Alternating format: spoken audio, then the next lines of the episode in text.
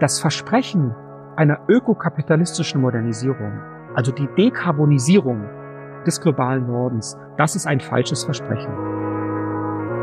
Wenn wir in der aktuellen Situation sind, glaube ich, können wir Mehrheiten erstmal nur darüber generieren, dass wir wirklich mit Maßnahmen überzeugen, die zuerst die allerreichesten Menschen betreffen.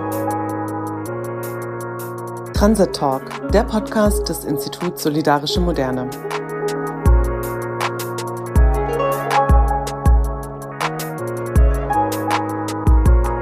Herzlich willkommen zum Transit Talk 15 der letzten Folge im Jahr 2023. Wir blicken heute kurz zurück auf ein Jahr, in dem sich die Krisen weiter verschärft haben. Wir sprechen über einige Ereignisse und Entwicklungen, die das Jahr auch geprägt haben.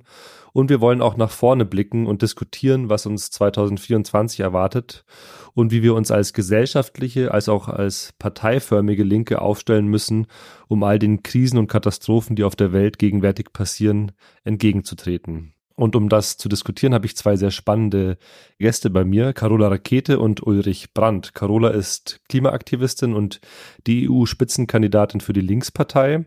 Und Uli ist Professor für internationale Politik an der Uni Wien und hat schon sehr viel publiziert. Ich freue mich sehr, euch heute hier begrüßen zu dürfen. Ja, vielen Dank. Freue mich auch. Ja, schönen guten Tag. Ja, wenn wir am Ende dieses Jahres zurückblicken auf das, was alles an Ereignissen, an Krisen und äh, ja, katastrophalen Entwicklungen passiert ist, welches Ereignis steht für euch symbolisch für die politischen und gesellschaftlichen Entwicklungen im Jahr 2023 und warum? Carola, was denkst du? Also eins der Ereignisse, das mich persönlich sehr mitgenommen hat oder was für mich symbolisch steht, ist die Katastrophe von Derna in Libyen, also wo jetzt vor knapp ein, zwei Monaten über 10.000 Menschen verstorben sind aufgrund eines Dammbruchs nach einer, ja, einer massiven ähm, Regenfällen. Und das ist im Prinzip die Kombination von dem, was wir, glaube ich, jetzt schon und in der Zukunft noch viel mehr sehen werden in der Klimakrise. Also Naturkatastrophen, die immer stärker werden und dazu massives Missmanagement, was sich natürlich in dem speziellen Fall von Libyen auch aus dem Bürgerkrieg ergibt und dann zu dieser ähm, katastrophalen Situation führt. Und was daran auch sinnbildlich für mich ist, es gibt fast gar keine Hilfe aus Europa für die Menschen in Libyen, weil bösartigerweise ist es ja im Prinzip immer wieder so, wenn es Menschen sind in Afrika, wenn es muslimische Menschen sind, dann interessiert es in Europa fast niemanden. Und das macht mich extrem wütend. Und das ist auch sinnbildlich, das war auch im Jahr davor in, mit der Flutkatastrophe in Pakistan sehr ähnlich. Und das, das spricht für mich eine Sprache von dem, was in diesem Jahr in Europa auch wieder los ist. Ja, und das zeigt ja auch sehr deutlich diese Ignoranz, mit der die, die Klimakatastrophe begegnet wird, vor allem wenn sie im globalen äh, Süden wirkmächtigt wird. Ja, äh, Uli, was war für dich das Ereignis des Jahres 2023? Also es gibt natürlich ganz viele Ereignisse, die ähm, mich beschäftigt haben, aber ich möchte mich auf eines in Deutschland äh, konzentrieren, und zwar am 14. Januar, als einem regnerischen und stürmischen Wintertag 35.000 Menschen bei einer Großdemonstration waren, äh, um Lützerath herum, äh, um eben die Abbaggerung doch noch zu verhindern von äh, Braunkohle. Es eskalierte bei dieser Großdemonstration die Polizeigewalt. Es gab viele Verletzte und symbolisch steht es einerseits für die Antwort des Staates, auch für das Versagen der Grünen äh, in der Regierung, äh, die da äh, sozusagen nichts gemacht haben, sich an Recht und Gesetz gehalten haben. Und andererseits steht es für einen kreativen Widerstand, der eben RWE äh, sozusagen verbieten wollte über die physische Präsenz, dass im rheinischen Braunkohlerevier äh, die Braunkohle abgebaggert wird, dass der Ort äh, zerstört wird. RWE bekommt mit dem Kohlekompromiss äh, viel Geld und ich glaube, es ist klärend, auch wenn das jetzt erstmal erfolglos war, erklärend für äh, uns, für äh, die kritische Gesellschaft, für die Linken, wie da auch äh, agiert wurde, aber auch, dass es ein sehr dynamischer Widerstand war. In dieser Ambivalenz, finde ich, ist das symbolisch für 2023. Ja, ich glaube, wir können uns alle an diesen äh, Januartag äh, Anfang des Jahres äh, erinnern und auch von der Massivität des äh, Protestes und des sich nicht gefallen lassens, was dort mit äh, unserer Umwelt gemacht wird. Ähm, Uli, du hast zusammen mit deinem Kollegen Markus Wissen ein neues Buch geschrieben. Das heißt äh, Kapitalismus am Limit. Das erscheint im kommenden März im Ökom Verlag.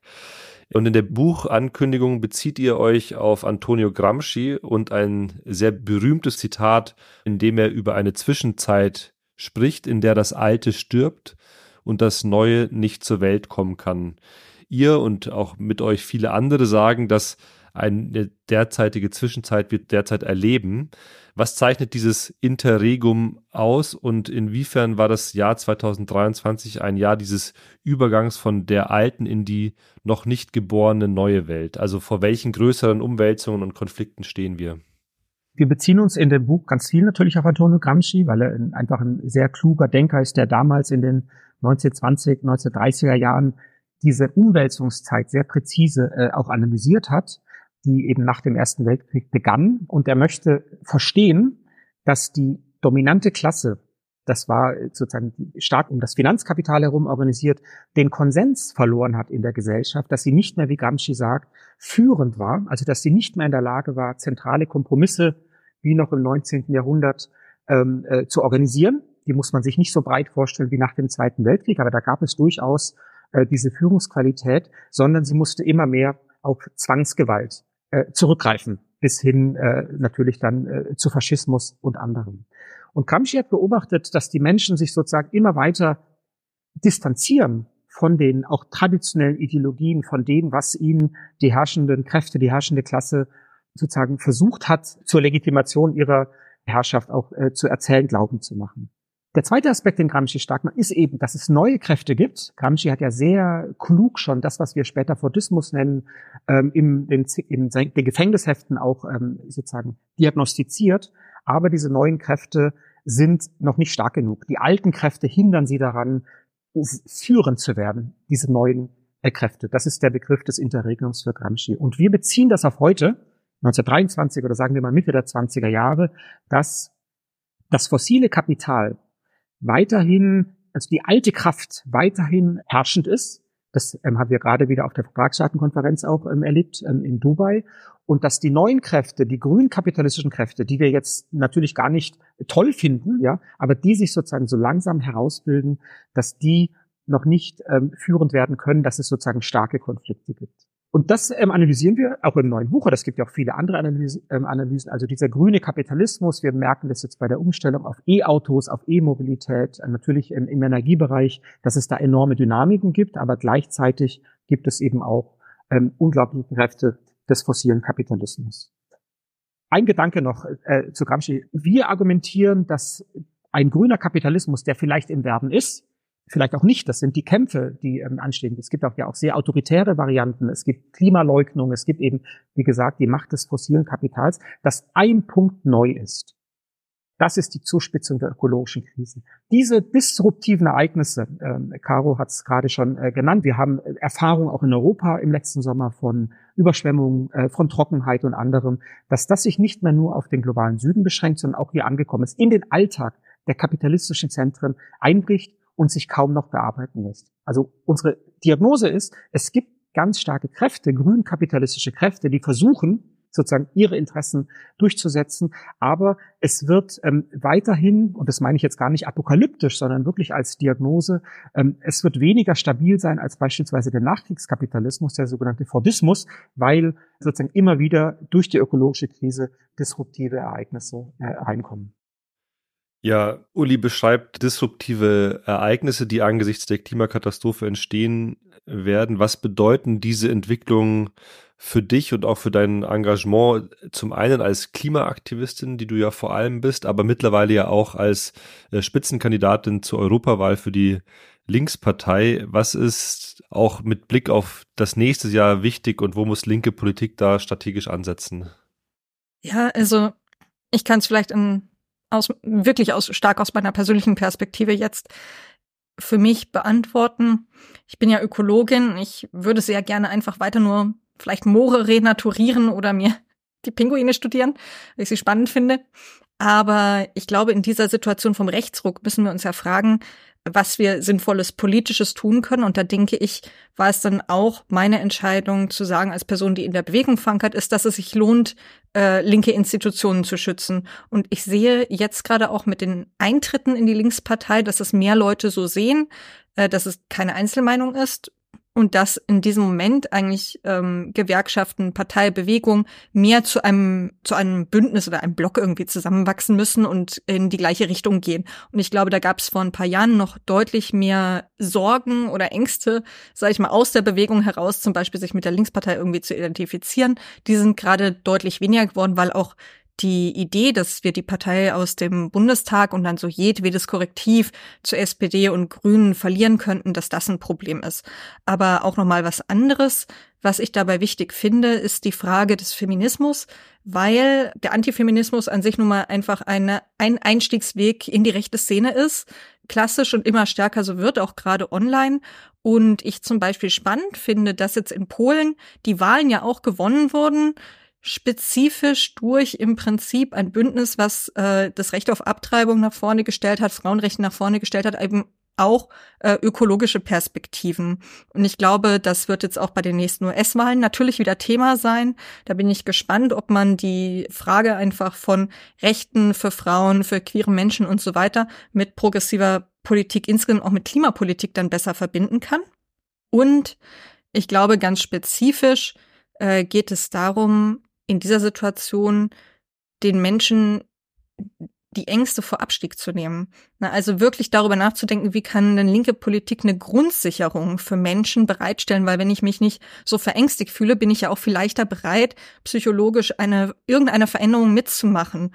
Und das ist ja die, die Kernfrage, ähm, von Umverteilung dann letztlich wieder, die wir durchsetzen müssen, damit Grundsicherung möglich wird. Aber es geht ja psychologisch beim Rechtsruck auch viel um, um Abstiegsängste und denen müssen wir begegnen. Und vielleicht ein letzter kurzer Punkt, den ich da noch habe, ähm, was ich im nächsten Jahr spannend finde oder was ähm, ich interessant finde, ist wirklich die gemeinsame Kampagne von Fridays und Verdi. Wir fahren zusammen äh, im Bereich Mobilität, Verkehrswende. Also wirklich, dass die Schüler und Studentinnen spezifisch die Beschäftigten in, im ÖPNV unterstützen wollen äh, bei ihren Tarifkämpfen für bessere Beschäftigung, aber eben auch für Investitionen in äh, den ÖPNV. Und was dabei das Spannendste und das Motivierendste eigentlich ist, ist, dass neue Beziehungen entstehen. Also, dass man wegkommt von diesem Klischee, wer ist denn ein Klimaaktivist und da viele Vorteile hat, sondern überhaupt wieder Gespräche äh, und breitere Bündnisse zustande kommen. Und das ist, glaube ich, äh, fundamental, um äh, ja irgendeine Art von Mehrheit äh, für progressive Politik zu bekommen.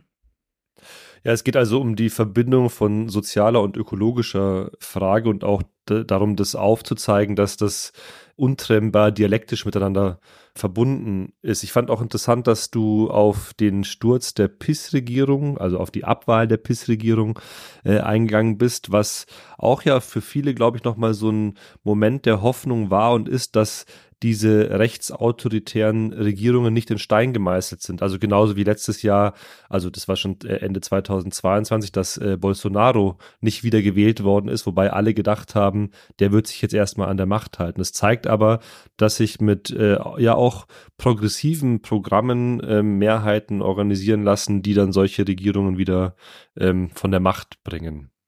Trotzdem war das vergangene Jahr ja auch mit symbolträchtigen Bildern von Polizisten in Lützerath äh, sehr präsent. Uli, du hast da schon ein bisschen davon berichtet, wie sie in voller Montur die Schaufelradbagger beschützt haben und damit ja auch letztendlich die Interessen der fossilen Industrie. Äh, gleichzeitig haben wir mit Beginn des Jahres eine massive Kriminalisierung der Proteste der letzten Generation gesehen, die sich äh, wirklich Tag für Tag ähm, verschärft hat. Und gleichzeitig auf der anderen Seite stehen die zaghaften und sehr unzureichenden Transformationsversuche der Ampelregierung, die, obwohl sie so nicht ausreichend sind, trotzdem auf starke Gegenwehr treffen. Warum wird die fossile Lebensweise Warum wird eine sozial-ökologische Veränderung denn so vehement und ja teilweise auch sehr gewaltsam verteidigt? Was denkt ihr dazu, Uli? Ja, ich denke, erstmal sind es knallharte ökonomische Interessen des fossilen Kapitals. Und das fossile Kapital ist ja jetzt nicht nur das ähm, Kohle, Öl, Gas, sondern auch ähm, Autoindustrie, Chemieindustrie äh, und andere. Und die haben ihren politischen Ausdruck sehr stark in der FDP, in Teilen auch der SPD, natürlich in den Unionsparteien, aber eben auch in der Regierung. Den Punkt, den Caro gemacht hat, halte ich für ganz zentral. Wir kommen aus einer neoliberalen äh, Phase, die Verunsicherung geschafft hat, in dem es keinen Schutz gibt. Und das ist ja eine Erfahrung der Menschen. Die Erfahrung, also nicht der Menschen, aber vieler Menschen der Entsicherung. Und wenn es jetzt Programme gibt, so von ökologischem Umbau, von zaghaftem ökologischen Umbau, dann haben die Programme ja sozusagen zwei unangetastete Sachen. Das eine ist, die herrschenden Interessen nicht äh, anzutasten. Ja, Gramsci hat das die passive Revolution genannt. Also es gibt starke Veränderungen, aber sie sollen, also hin zu grünem Kapitalismus, wenn man so will, aber sie sollen die herrschenden Interessen nicht antasten. Und das Zweite ist, dass es weiterhin sozusagen wachstumsorientiert bleibt und ähm, der Unmut an eben Umweltzerstörung und anderem ist ja durchaus in der in der Bevölkerung verbreitet. Also es gibt da kein überzeugendes Programm. Das würde ich sagen, ist ein ganz wichtiger Punkt. Und das Zweite, was wir nicht unterschätzen sollten, du nenntest äh, fossile Lebensweise oder du kannst auch imperiale Lebensweise nennen, ist eben die offensive Verteidigung, die bewusste Verteidigung äh, von durchaus einem relevanten Teil der Bevölkerung, dass diese Lebensweise auf Kosten anderer, auf Kosten der Natur ähm, sozusagen nicht in Frage gestellt wird. Und bei den linken äh, Antworten kann ich mich, äh, Caro, auch anschließen. Also die zentrale Frage ist, und das diskutieren wir ja sehr viel, was sind Lebensbedingungen für Menschen, die auskömmlich sind, in denen Menschen materiell sicher leben können, in denen Feminismus ist gefallen, Antirassismus können wir auch sagen, in denen mit Adorno Menschen ohne Angst verschieden sein können. Also es ist nicht nur die materielle Sicherung, sondern es ist auch eine gesellschaftliche äh, Atmosphäre, eine Anerkennung, ein respektvoller Umgang miteinander, äh, und anderen. Und da zeigen jetzt viele politische Vorschläge, viele Untersuchungen, wir können das nicht sozusagen auf den Menschen abladen. Ne? Es gibt ja im Nachhaltigkeitsdiskurs oder von den Liberalen eine ganz starke Individualisierung der Verantwortung. Wenn du nur grün konsumierst, dann wird die Welt gut. Und die linke Antwort ist eindeutig, wir brauchen sozial-ökologische Infrastrukturen für ein gutes Leben. Wir brauchen ein gutes Mobilitätssystem, ein gutes Ernährungssystem, ein gutes sozial-ökologisches System von Wohnen öffentliche Daseinsvorsorge und anderen. Das halte ich für ganz zentral und das, äh, das müssten wir politisch noch viel stärker machen. Und vielleicht ein letzter Punkt. Linke Politik heißt immer, sich mit den Reichen und Mächtigen anzulegen. Keine falschen Kompromisse und auch zu sagen, was ist, die enorme Ungleichheit, die weiterhin zunehmende Ungleichheit aufzunehmen. Und das in Bündnisse zu bringen, Caro hat es gesagt, ich nehme das genauso wahr, die Angst vom Zusammengehen, von Klimabewegung, sozialen Akteuren, die hat deutlich abgenommen. Es gibt die Erfahrung eines Zusammengehens. Hans-Jürgen Urban hat vor 15 Jahren den Begriff der, ähm, der Mosaiklinken geprägt und ich glaube, dass wir da immer wieder darauf hinschauen müssten, was entstehen kann. Ich kann Uli da in eigentlich allem zustimmen. Ich sehe es auch einfach so, solange eine Klimabewegung freundlich ist und keinen stört, vor allem nicht die Kapitalinteressen, dann kommt eben keine Reaktion. Und jetzt, wo es auch darum geht, konkret eine Transformation äh, umzusetzen und klar wird, dass es mit grünem Wachstum nicht geht und klar ist, dass wir gegen die Konzerne stehen müssen und dass äh, es gegen die Kapitalinteressen geht, dann kommt eben natürlich auch der Widerstand und deswegen ist es dann plötzlich verboten, Sekundenkleber in München mit sich herumzutragen, so lächerlich wie das dann eben auch ist. Und ich glaube, man muss es eigentlich nicht nochmal erwähnen, aber schauen wir auf die EU-Ebene. Die Agrarunternehmen haben dort eine riesige Lobby. Es gibt sowieso 25.000 Lobbyisten in Brüssel. Das heißt, es ist nochmal die zweitgrößte Lobbyhauptstadt der Welt nach Washington, weil die Entscheidungen dort eben doch super weitreichend sind. Das heißt, durch die Lobbypolitik der Agrarkonzerne haben dann jetzt zuletzt äh, konservative und rechte Parteien bis faschistische äh, Mitglieder des Parlaments gegen die äh, Sustainable Use Regulation, also ähm, eine Verminderung der Pestizide, gestimmt. Das ist ein kleines Paket aus dem Green Deal. Ich will den Green Deal jetzt nicht irgendwie loben. Das ist auch klar, weil der ist auch ein Wachstumspaket. Aber jede progressive Maßnahme wird verhindert aus der Lobbypolitik. Und ich glaube, das ist wirklich, es ist ja nicht neu, aber es ist ein Kernproblem dessen, warum wir nicht vorankommen, weil man mit Geld einfach so viele politische Entscheidungen beeinflussen und kaufen kann und die Entscheidungen, die getroffen werden, einfach nicht zum Allgemeinwohl der Leute sind. Weder der Menschen, meinetwegen in Deutschland, aber natürlich auch erst recht nicht zum globalen Allgemeinwohl.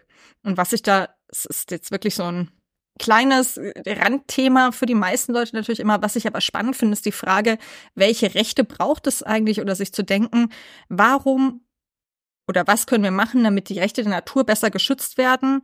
Müsste die nicht eigentlich selber auch Rechte haben?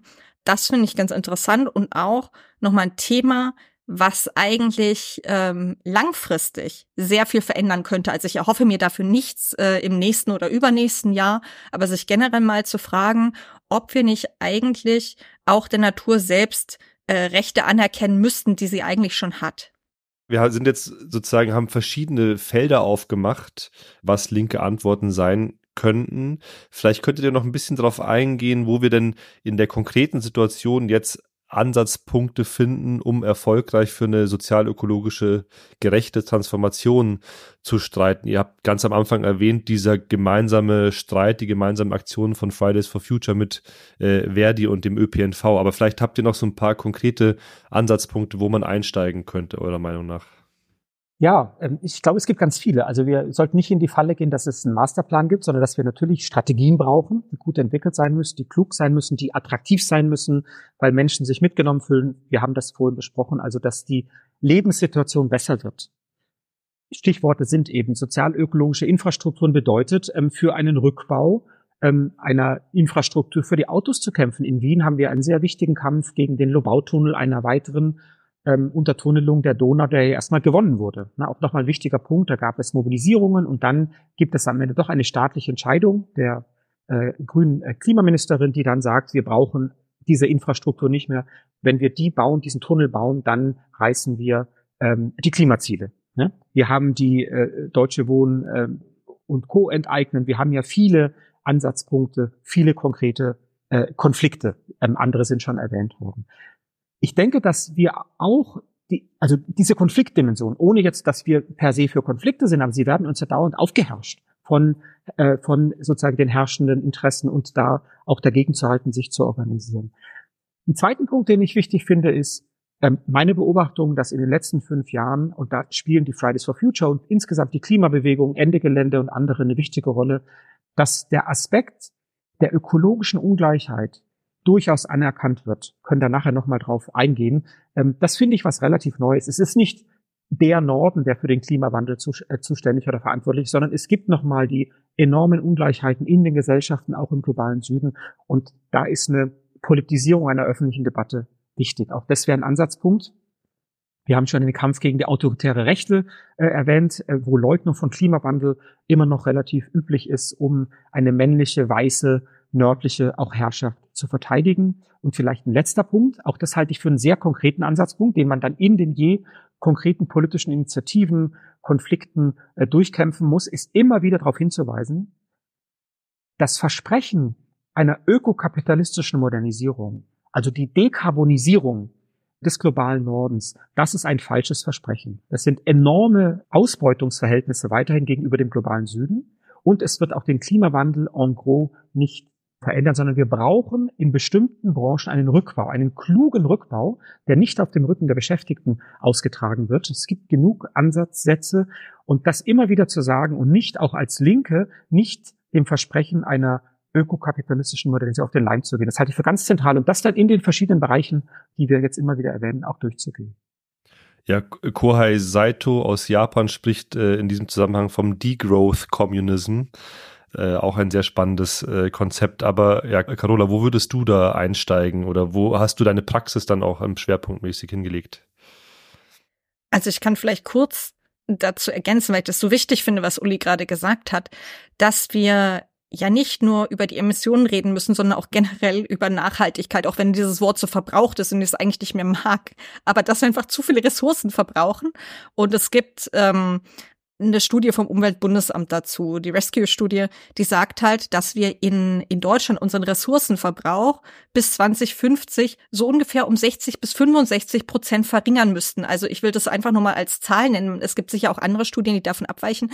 Aber einfach mal zu sagen, in, in welcher Größenordnung wir sprechen. Also wir reden schon von einer sehr großen Veränderung wo natürlich klar ist, das reichste eine Prozent in Deutschland, das emittiert halt 85 Tonnen CO2 und die untere Hälfte ungefähr fünf. Also es sind Riesenunterschiede. Aber es geht eben nicht nur um CO2, es geht um alles, was wir äh, verbrauchen. Das verbrauchen wir eben auf dem Rücken äh, des globalen Südens und auch der Natur und unser, letztlich dann unserer Lebensgrundlagen. Also das äh, finde ich einen richtig extrem äh, wichtigen Punkt, dass wir in, in unseren Narrativen, in dem, was wir gesellschaftlich debattieren, von der Frage von reinem Klimaschutz äh, wegkommen, weil das ist wirklich äh, nur ein, ein Teil des ökologischen und natürlich dann auch des, des sozialen Problems. Ja, um zu einer konkreten Sache zu kommen, ich war vor zwei Wochen zu Besuch in Italien, in Florenz. Äh, dort ist ja eine Fabrik der GKN seit zweieinhalb Jahren ungefähr besetzt von den Arbeiterinnen dort. Äh, das fand ich ein sehr spannendes Transformationsprojekt, weil eben in dem Moment, als die Leute gekündigt werden sollten, sie äh, mit einer permanenten Betriebsversammlung sich dort zusammengefunden haben. Am Anfang waren es 500, jetzt muss man leider sagen, sind sie nur noch 180, weil natürlich über die Zeit doch ähm, es schwierig geworden ist für die Menschen, die Fabrik weiter zu besetzen und sie in finanzielle Not auch geraten sind. Es sind aber immer noch die letzten verbliebenen Menschen da und sie haben über die Zeit viel entwickelt, also vor allem halt Pläne für die Konversion des Werks. Und das finde ich eben spannend, nämlich sich zu überlegen, was können wir denn wirklich langfristig dort produzieren? Und sie würden dort gerne Solarzellen und ähm, Cargo-Bikes bauen. Und das macht halt auch nochmal den, also wirklich den Unterschied zu dem, was jetzt eine ein Fabrikkollektiv, das auch von Anfang an mit der Zivilgesellschaft zusammengearbeitet hat, mit äh, Klimawissenschaftlern, äh, mit Klimaaktivisten, also sich nicht nur als Kollektiv der, der Angestellten der ehemaligen sieht, sondern wirklich auch als Gemeinschaft, dass die langfristig denken, was es in der Zukunft eigentlich noch brauchen könnte. Und dem entgegen steht dann natürlich sowas wie die Konversion des VW-Werks in Baunatal, weil da geht es dann halt einfach darum, dass VW dann halt dort ein paar Elektromotoren baut. Und wenn VW natürlich auch seine Elektroserie ausbaut, dann trotzdem hauptsächlich natürlich die Luxusmodelle. Es werden immer mehr und mehr SUVs verkauft. Also diese zwei Projekte, diese zwei Ansätze stehen sich ja einfach diametral äh, gegenüber. Und da denke ich, kann man nochmal sagen, dass eigentlich die Zivilgesellschaft mit Ideen und auch mit Verständnis der Politik meistens voraus ist. Was es aber fehlt für so einen Strukturwandel oder wie man ihn nennen möchte, ist halt das Geld, zum Beispiel im Fall konkret der GKN, das Geld, um das Werk oder die Fabrikshalle zumindest einen Teil davon zu kaufen und überhaupt mal die Produktion aufzuziehen. Und es fehlt an anderen Stellen auch, also zum Beispiel in der Lausitz, wo es um den Kohleausstieg geht, weil die Gelder vom, zum Beispiel vom Just Transition Fonds von der EU, denn eben äh, übernommen werden vom, vom Staat, Deutschland zentral, vom Bund, statt das an die Kommunen zu geben. Und es gibt auch super wenig Beteiligung der Bürgerinnen und Anwohner vor Ort. Das heißt, ähm, diese Konzepte sind dann eigentlich zum Scheitern verurteilt und es bräuchte viel mehr, ich glaube, wenn es mehr Geld gäbe, könnte man auch einen Strukturwandel angehen, weil Ideen gäbe es schon. Aber das Geld muss irgendwo herkommen. Und wir wissen alle, wo es herkommen könnte über Gewinnsteuer, Umverteilung, äh, Vermögenssteuer und so weiter. Brauche ich jetzt, glaube ich, auch nicht, nicht so viel länger drüber zu reden, weil ich auch sehe, dass, dass Uli, glaube ich, äh, auch dazu noch was sagen möchte. Ja, ich will das nur unterstreichen und würde aber sagen, das Geld fehlt, müssten wir in einem politischen Diskurs sagen, es ist eine Frage des politischen Willens ne, und der Ungleichheit. Äh, und nur eine Zahl, weil du ähm, Baunatal oder das E-Auto ähm, erwähnst und Volkswagen ist ja jetzt sozusagen die treibende Kraft ähm, in Deutschland auf E-Motoren umzustellen. Die EU hat einen, ähm, einen Foresight-Bericht, also einen Vorausschaubericht über den Rohstoffverbrauch der nächsten Jahre ähm, veröffentlicht. Und da heißt es, das Lithium, was ja ganz zentral ist für die Batterieproduktion, wird sich bis 2050 verzwanzigfachen. Das muss man sich mal vorstellen, was es bedeutet. Das Kupfer wird deutlich ansteigen, nicht in der Dimension, was es eben dann heißt, äh, Caro hat es gesagt, für die Ausbeutungsverhältnisse im Süden. Ich möchte noch einen kurzen Punkt unterstreichen, weil du Kohei Saito erwähnt hast, äh, Karim, mit ähm, seinem Buch Digros Kommunismus und, ähm, und Caro äh, GKN. Was wir als Linke und als kritische Wissenschaft und auch als eben parteipolitisch, äh, bewegungsförmig und so weiter unbedingt im Blick haben müssen, ist die Organisierung der Arbeit. Das finde ich das Starke an dem Saito-Buch. Ich finde, sein Degrowth-Ansatz ist ein bisschen oberflächlich, aber was er stark macht, ist, ein Umbauprozess muss für Menschen in Arbeit attraktiv sein. Es muss auch die gesellschaftliche Arbeitsteilung zwischen Lohnarbeit, Nichtlohnarbeit, also Reproduktionsarbeit und so anders denken. Und da dass die sozusagen die Menschen mitmachen wollen, dass sie die Kompetenzen auch haben, dass sie den Stolz haben, Teil dieses Umbauprozesses zu sein, also nach vorne zu weisen. Die Klimadebatte wirft uns ja gerade in die Dystopie, ja, in die ähm, in das sehr Negative und da auch ganz konkret Konzepte zu entwickeln. Die Rosa-Luxemburg-Stiftung hat dieses wunderbare Konzept vom Spurwechsel, wo sie ja zeigt, wie in Deutschland das ähm, Mobilitätssystem umgebaut werden kann, inklusive der Arbeitsplätze, dass wenn wir stark auf öffentlichen Verkehr gehen, dass es eben auch da sehr viele Arbeitsplätze gibt, da konkrete Vorschläge zu machen. Wir haben ja jetzt viel über die Notwendigkeit, auch den Ressourcenverbrauch zu verändern und auch im globalen Norden massiv herunterzufahren gesprochen. Ich glaube, das ist äh, eine Realität, die man als gesellschaftliche auch, äh, gesellschaftliche Linke auch ansprechen mu muss, und zwar zu sagen, wir können nicht mehr so weiterleben, wie wir bisher gelebt haben. Wir leben sozusagen auf Kosten der anderen, beziehungsweise Stefan Lessenich beschreibt es in seinem Buch nicht mehr normal, äh, dass wir sagt, unsere Ruhe, unsere Gesittetheit basiert darauf, dass es anderswo Gewalt und Unruhe gibt. Und ich finde das eigentlich ein ganz äh, schönes Bild. Aber wie gehen wir dann damit um, dass wir trotzdem versuchen, gesellschaftliche Mehrheiten zu erringen, indem wir ihnen aber sagen, wir können so nicht mehr weiterleben und wir können auch in dem Luxus, in dem wir leben, nicht mehr so weiterleben, weil ja auch jemand, der von Bürgergeld lebt oder unter der Armutsgrenze lebt, weltlich gesehen, global gesehen, der immer noch über äh, mehr hat als die anderen Menschen auf der anderen Welt. Das heißt, wir haben eine sehr schwierige Ausgangsbedingung und diese, diesen Widerspruch linker Politik, den wir gerade in einem Zentrum des Kapitalismus aushalten müssen. Wie, wie gelingt es uns in dieser Situation, gesellschaftliche Mehrheiten zu erreichen? Ich finde, das ist eine Kernfrage und eine, auf die es wirklich schwierig ist, eine gute Antwort zu finden. Also mir fällt es zumindest ein bisschen schwer. Ich denke, wir müssen also einerseits diese Vision haben oder diesen Ansatz haben, dass wir wirklich auf ein planetar verträgliches Maß von Konsum runterkommen. Das heißt natürlich, dass alle Leute in Deutschland oder in Europa weniger konsumieren müssen. Trotzdem, wenn wir in der aktuellen Re äh, Situation sind, glaube ich, können wir Mehrheiten erstmal nur darüber generieren, dass wir wirklich bei denen den Konsum einschränken, die wirklich auch massiv zu viel konsumieren. Also sagen wir mal, zumindest bei der oberen Hälfte, aber wirklich mit Maßnahmen überzeugen, die zuerst die allerreichesten Menschen betreffen. Weil wenn wir uns auch Umfragen anschauen, äh, wie kann man, welche Mehrheiten gibt es für bestimmte Klimaschutzmaßnahmen, dann sieht man ja, dass diejenigen am besten ankommen, wo ganz klar der soziale Aspekt der, der reichen Leute der, die am meisten auch äh, geben können, die am meisten profitiert haben, auch bisher vom System, dass das die meisten Mehrheiten hat. Und ich glaube, gegen die aktuelle Lobbypolitik, ne, gegen die Macht von, von Konzernen und reichen Menschen wirklich auch nur an diese heranzukommen und von denen das Geld wegzunehmen, das allein wäre schon ein wichtiger Schritt hier, hier in Europa. Und ich muss leider sagen, dass ich es fast ein bisschen unrealistisch finde, äh, zu denken, dass wir aus uns heraus, nur aus dieser Gesellschaft heraus, unseren gesamten Konsum auf ein erträgliches Maß bringen werden. Ich glaube, da bräuchten wir dann irgendwann den Druck auch vom Rest der Welt, dass wir das machen. Und ich glaube, man kann schon ein paar Maßnahmen finden, wo wir Konsum reduzieren würden, wo wir Verbräuche reduzieren, wovon wir alle, ja, uns besser fühlen würden. Wir wissen das ja von diesen Erprobung oder auch der Umsetzung von den fahrradfreundlichen Städten, der 15-Minuten-Stadt in Barcelona und so weiter, von kurzen Wegen, weniger Luftverschmutzung, äh, Arbeitszeitreduzierung und so weiter, äh, Grundsicherung, dass es da viel gäbe, was in die richtige Richtung ginge.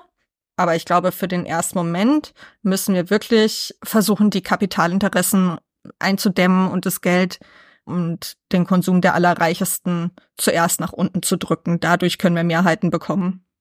Ja, ich teile das als ersten Schritt. Es gibt jetzt die Studie, die wichtige, oder die Studien von Lukas Chancel, dem Mitarbeiter bei Thomas Piketty. Ähm, Caro hat die Zahlen ja auch schon genannt, dass ähm, zwischen 1990 und 2019 die ein Prozent der Welt 23 Prozent emittiert haben und die unteren 50 Prozent der Welt 16 Prozent. Das ist eine unglaubliche Ungleichheit und wir haben schon darüber gesprochen, das gilt es auch ein Stück weit zu politisieren. Ich würde aber die Frage auch umkehren, weil vielleicht die Perspektivumkehrung uns etwas ermächtigt. Ich würde nicht fragen, schon gar nicht, was ist nur das Konsumniveau, sondern wir müssen immer über Produktionsniveau sprechen. Wir leben äh, sozusagen im, im, Kapitalismus und der, der, Antrieb ist natürlich äh, die Warenproduktion. Aber die Umkehrung wäre, was ist eine Produktions- und Lebensweise für ein gutes Leben für alle? Und dann zu schauen, wie kann das unter planetaren äh, Begrenzungen, planetaren Grenzen hergestellt werden. Und dann würde ich sagen, Caro hat die Beispiele gebracht mit dem Fahrrad, eine Fantasie zu entwickeln, ein gutes Wohlstandsmodell, ein gutes Leben heißt ein völlig anderes Mobilitätssystem. Heißt nicht mehr 50 Millionen Autos in Deutschland, auch nicht 50 Millionen E-Autos, sondern heißt vielleicht 5 Millionen Autos. Das hat enorme Implikationen für die Produktion. Das heißt, wir brauchen mehr Züge, wir brauchen mehr Straßenbahnen, mehr Busse, aber es muss auch anderes produziert werden. GKN will Lastenfahrräder produzieren zum Beispiel. Ähm, wir brauchen eine Wohnweise, Städte, ja, die die anders organisiert sind. Da geht es nicht nur um die Effizienz der Gebäude, es ist ein Riesenthema, Städte umzubauen.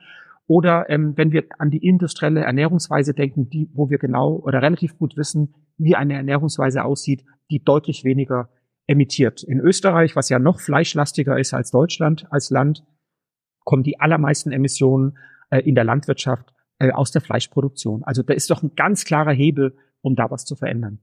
Und ob das dann reicht, also ob wir dann auf ähm, 2,6 Tonnen pro Kopf kommen oder so, das, das würde ich als zweite Frage stellen. Und das zieht auch, du hast ja die Frage der Mehrheiten gestellt, Karin das zieht auch die Menschen nicht an, ja. Ob wir jetzt ähm, 5,6 Tonnen haben, die reichen am 85 Tonnen und ähm, in, in anderen Ländern sind es äh, unter einer Tonne, sondern was ist eine konkrete Produktions- und Arbeits- und Lebensweise und dafür Vorschläge zu machen, unter Bedingungen der planetaren Restriktion, aber dass wir uns da nicht äh, kirre machen. Damit will ich die Probleme nicht vom Tisch wischen, ne? die, die, die angesprochen wurden, aber die Perspektive wäre eine andere, gerade wenn es politisch darum geht, ein attraktives Modell äh, äh, zu formulieren.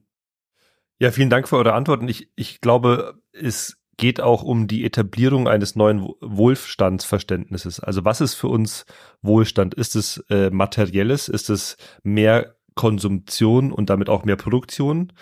Oder ist es zum Beispiel Zeitwohlstand, Arbeitszeitverkürzung? Ich äh, bin ein reicher Mensch, wenn ich äh, an äh, fünf Nachmittagen in der Woche mich um meine Familie kümmern kann und über meine Freundinnen oder Lebenspartnerin oder wem auch immer. Also ich glaube, das gehört auf einer ideologischen Ebene zusammen, weil momentan ist das Freiheitsverständnis in Deutschland auf der Autobahn mit 250 und einem Porsche rumfahren zu können. Also natürlich nicht von allen, ja, aber das ist sozusagen ein Ideal, dem nachgestrebt wird. Und ich glaube, da gilt es auch äh, auf der ideologischen Ebene neue Konzeptionen von Wohlstand und Reichtum auch zu etablieren. Ja, es gibt großen Backlash dagegen. Äh, eine der Hauptfelder, wo man diesen Backlash sieht, ist auch die Migrationspolitik. Wir hatten dieses Jahr im Transit Talk bereits eine ganze Folge über die europäische Abschottungspolitik, der, die sehr tödliche Konsequenzen hat. Und vielleicht können wir noch kurz darüber reden, was es denn für linke Bewegungen und Parteien heißt, zum einen das Nationale zu denken, also den nationalen Rahmen, in dem wir uns befinden, aber gleichzeitig auch immer die Globalität des Ganzen, also dass die Krisen und die Entwicklungen eine globale Dimension haben und vor allem sich erstmal auf Länder des globalen Südens ähm, auswirken. Also ich glaube, ein Kernpunkt tatsächlich ist wirklich nicht nach rechts zu rücken und nicht rechte Diskurse zu übernehmen. Also mittlerweile redet Olaf Scholz so wie früher die NPD. Das muss man mal ganz deutlich so sagen. Und wenn man auf die Narrative der Rechten, der AfD jetzt spezifisch in Deutschland einsteigt, dann gewinnt am Ende die Originalpartei. Weil du das Thema in den Medien hältst, weil die Leute ähm, mit diesem Thema auch stark die AfD identifizieren. Das nun mal eins ihrer Kernthemen ist, auf das sie sich gerne einschießt. Und dann, egal von welcher Partei das Thema aufkommt, im Prinzip darüber mit ihren Stimmen zur AfD gehen. Und ich glaube, es es ist wichtig, auch nochmal das Historische in Erinnerung zu rufen. Also ich finde es zumindest unglaublich wichtig, sich bewusst zu machen, dass die Genfer Flüchtlingskonvention, wie wir sie heute haben, einfach ein Resultat des Zweiten Weltkriegs ist in Europa und dass wir natürlich deswegen das Recht auf Flucht, das Recht auf Sicherheit auch für andere Leute möglich machen müssen. Dass wir es ja nicht einfach aus Spaß geschaffen haben. Und ich denke, es gibt auch ein bisschen etwas Positives noch, worauf man auch immer hinweisen kann. Und das ist nämlich, dass wir sehr gut geschafft haben, in Deutschland, aber auch in der EU generell, die Flüchtlinge aus der Ukraine aufzunehmen. Und obwohl es stimmt, dass es jetzt auch darüber ein bisschen mehr Unmut gibt, kann man doch trotzdem einmal festhalten, dass es relativ problemlos geschafft wurde, schnell für diese Menschen für drei Jahre einen sicheren Status zu schaffen, ihnen Zugang zu geben zu den Sozialsystemen, äh, dass es nochmal verlängert wurde für ein weiteres Jahr. Es ist ja möglich, solidarisch zu sein und es ist nicht, wirklich nicht, in den reichen Ländern, die wir eigentlich in der EU haben, irgendwas zusammengebrochen ich denke, man kann diesen Diskurs auch immer, immer umkehren und fragen, ja, warum gibt es den Wohnungsmangel? Den Wohnungsmangel gab es ja vorher auch schon. Der ist nicht verursacht äh, durch Menschen auf der Flucht, sondern das liegt an den Konzernen, die einfach profitorientiert bauen, an dem, wie die kommunale oder die Stadtpolitik ist im Bereich des Wohnungsmarktes. Äh, da kann man auch argumentativ dagegen wirken. Aber es ist einfach schwierig, wenn nicht nur die CDU nicht nur die CSU, die Freien Wähler, sondern auch wirklich die SPD und die Grünen von ihren Werten abrücken und diese Rhetorik übernehmen. Das ist, das ist wirklich höchst problematisch und bei denen sehe ich auch die Schuld, an dem hauptsächlich wie das Narrativ sich dort verschiebt. Ja, kann das nur ergänzen. Ich finde ganz ein ganz wichtiges Beispiel die Erfahrung mit den Ukraine-Flüchtlingen, dass es sozusagen geht, in einem wohlhabenden Land äh, das zu organisieren. Ich denke, eine Kernaufgabe ist auch, die Solidarität mit denen zu organisieren, die die Dramatik, Caro hat es angesprochen, erleiden müssen, die wo andernorts noch viel schlimmer ist. Aber, ich, wie gesagt, ich bin kein Apokalyptiker, sondern ich finde diesen Begriff des Kollapses ganz gut. Kollaps heißt, dass grundlegende Versorgungssysteme zeitweise zusammenbrechen. Ist das im Ahrtal? Ist das in äh, Trockenregionen? Äh, ist das natürlich dramatisch, viel dramatisch in Syrien et al. Und da eine Empathie herzustellen, also einen Lernprozess zu haben, der wahrscheinlich eher ist, wenn es im eigenen Land ist, und zu sagen, da müssen jetzt Menschen auch die Region, in der sie gelebt haben, verlassen und sie haben ein Recht auf Unterstützung. Sie haben das Recht, Rechte zu haben. Das ist ja ganz zentral. Es ist ja nicht nur ein karitativer Akt. Wir haben äh, eine, eine Menschenrechtskonvention, die gerade äh, den 75. Geburtstag gefeiert hat. Also die Diskurse zu verschieben, gerade nach links ins Solidarische und zu sagen, wenn Menschen in Not sind, haben sie ein Recht auf Unterstützung. Das ist, glaube ich, ein ganz zentraler Punkt. Der zweite ist natürlich, da haben wir jetzt auch schon länger darüber gesprochen, wir werden sozusagen die Geflüchteten, die, also die, die Not, dass Menschen ihr Land oder ihre Region verlassen müssen, das wird ja zunehmen mit der Klimakrise, auch mit Kriegen. Ja, wir haben also die kriegerische Dimension noch gar nicht besprochen. Aber wenn wir nochmal sozusagen zur Klimakrise gehen, dann ist es umso wichtiger, dass wir auch hier im globalen Norden einen tiefgreifenden sozialökologischen Transformationsprozess haben, dass der Klimawandel reduziert wird, dass der Druck auf die Ressourcen reduziert wird, damit die in den Ländern das Leben auch lebbar bleibt. Ja, und ich möchte nochmal hervorheben, das, was, was äh, Caro gesagt hat, dass das Dramatische an dem Rechtszug ist, dass äh, SPD und Grüne meinen, mit einer Kopie der Politik der Rechten punkten zu können. Aber man schlägt Nationalismus nicht mit noch mehr Nationalismus. Die Leute wählen das Original. Aber was für Blüten das trägt, sieht man äh, am aktuellen Entwurf des Koalitionsvertrags zwischen SPD und äh, CDU in Hessen, wo es jetzt dann ein Heimatschutzministerium geben soll, wo Gendern verboten werden soll, wo es überhaupt äh, nie Pflicht war und wo zum Beispiel auch äh, Block Blockflötenunterricht in den Schulen jetzt gefördert werden soll. Ja, ob diese Politik erfolgreich sein wird, äh, ist zu bezweifeln. In einem Artikel Uli, den ihr im Luxemburg-Magazin veröffentlicht habt, da skizziert ihr euer neues Buchprojekt, sehr lesenswert, sehr empfehlenswert. Da schreibst du zusammen mit Markus Wissen, dass der Kern eines linken emanzipatorischen Projektes heute darin bestehe, die Überwindung von Ausbeutung und Unterdrückung mit der Sicherung und Reparatur der Bedingungen menschlichen sowie nichtmenschlichen Lebens auf der Erde zu verbinden. Was äh, wären Ansatzpunkte für ein solches Projekt und was bedeutet das auch für eine konkrete linke Praxis? Ja, das ist ein Thema, was uns sehr beschäftigt, weil wir den Eindruck haben, dass dieser Aspekt der Sicherung und Reparatur als Folgen dieser disruptiven ökologischen Ereignisse, die ja eben nicht ökologisch sind, sondern immer gesellschaftlich sind. Ja, die vulnerablen Gruppen sind eher vernetzt. In welchen Regionen findet es statt? Wieder das Syrien-Beispiel von äh, von Caro. Das wird zunehmen. Und wir sollten bei, bei der Klimakrise oder bei der ökologischen Krise nicht nur darauf schauen, wie kann das sozusagen äh, verhindert werden. Also wie können die Fossilen im Boden bleiben? Das ist wichtig genug, sondern wir werden mit dramatischen Auswirkungen konfrontiert sein. Wir werden, äh, haben ein eigenes Kapitel in dem neuen Buch, verstärkt öko-imperiale Spannungen haben. Also ganz viele der internationalen Konflikte können wir auch verstehen ähm, durch diese Linse der Verschärfung der ökologischen Krise. Und diese Idee von Sicherung, Reparatur, die ist ja jetzt nicht neu, aber sozusagen die müsste unserer ähm, Ansicht nach viel stärker in linken Parteien aufgenommen werden, weil es um eine solidarische Anpassung an die Klimakrise, an den Klimawandel geht. Sonst siegen jene, die autoritären Kräfte, die exklusiven Kräfte, die sozusagen, die sagen, hier, wir verteidigen unseren Teil und der Rest soll untergehen oder wie auch immer.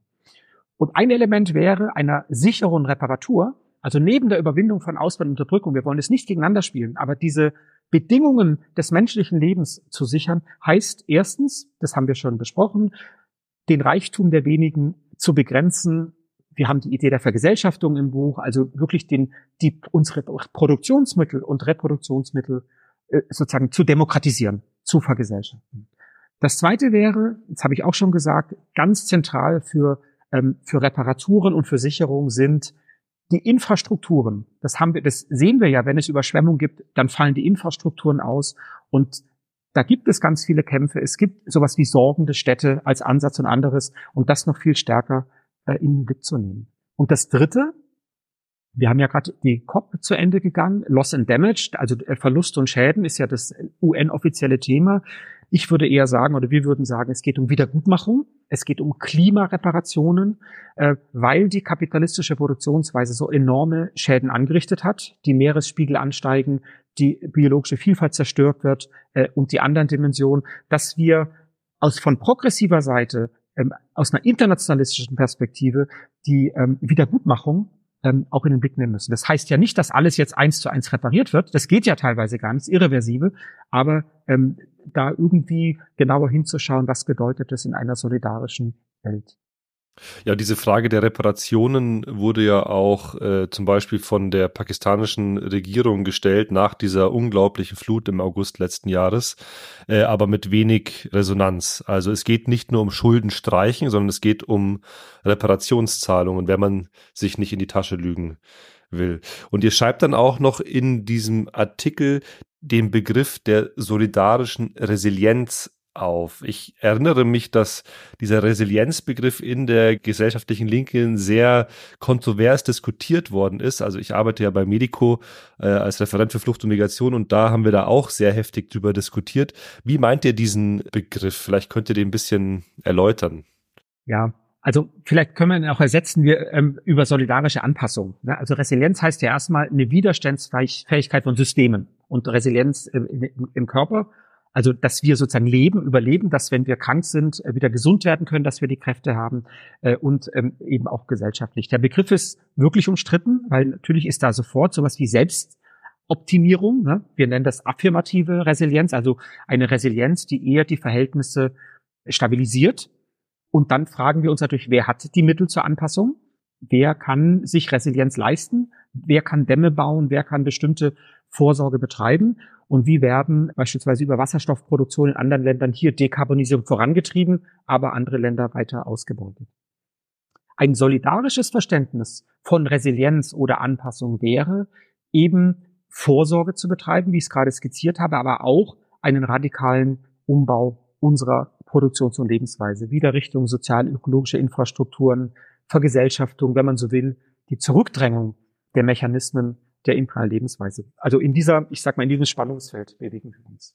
Ja, und Carola, was äh, bedeutet jetzt nicht nur der Begriff der solidarischen Resilienz, sondern auch diese Verbindung äh, von Überwindung von Ausbeutung Unterdrückung mit Reparatur und Sicherung für die deine politische Praxis, die sich ja in den kommenden äh, Monaten nicht nur in den Bewegungen abspielen wird, sondern auch zugleich in Form deiner Kandidatur für die Linkspartei? Also ganz konkret kann man natürlich sagen, dass die Kandidatur eine Plattform erstmal für Öffentlichkeitsarbeit gibt. Zum Beispiel, wenn jetzt alle dastehen oder viele dastehen und die Ergebnisse des COP äh, beklatschen, so weil ich glaube, sie nach so viel Rückschlägen vielleicht ein bisschen das Gefühl haben, dass sie jetzt das Minimum, was da erreicht wurde, loben müssen damit man überhaupt so etwas wie einen Erfolg hat, was ich auch ein bisschen verstehen kann als Kommunikationsstrategie, aber trotzdem für falsch halte, ähm, dann gibt es eine Plattform, zum Beispiel einfach nochmal zu sagen, die Flutkatastrophe in Pakistan, ja, die hat 30 bis 40 Milliarden US-Dollar an Schäden angerichtet. Und dieser Loss and Damage Fund, der jetzt äh, in, beim COP beschlossen wurde und wo Deutschland halt einfach äh, 100 Millionen Euro einzahlt und insgesamt 750 Millionen Euro drin sind, das ist absolut lächerlich. Das ist wirklich nur lächerlich für den globalen Süden und hat noch überhaupt gar nichts zu tun mit dem, was Uli eben erwähnte, also das Bezahlen von ökologischen Schulden. Ja. Und äh, dafür kann man natürlich die Kandidatur prima nutzen, aber vielleicht auch für etwas praktischere Dinge, als einfach nur das öffentlich eine andere Meinung ja vorzutragen. Und ich denke, die Kandidatur, das kann man ja auch sagen, ist sehr stark im Zusammenhang mit der Erneuerung der Linkspartei.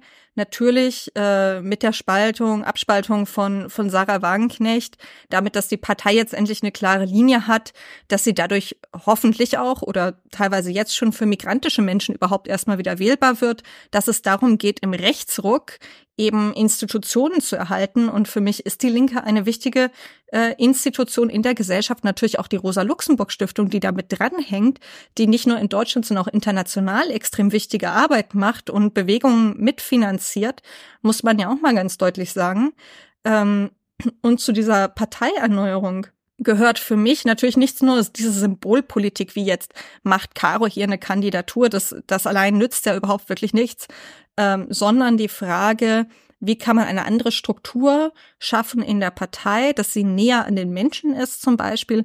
Es wird natürlich viel auf die KPÖ geschaut in Österreich, die das ja teilweise sehr erfolgreich macht, zum Beispiel durch die Schaffung von einem Soli-Fonds, wo dann die Abgeordneten Geld reinspenden und oder Geld abgeben, ist ja auch nicht spenden, äh, was dann für die Anliegen der Leute im, im Wahlkreis oder vor Ort genutzt wird.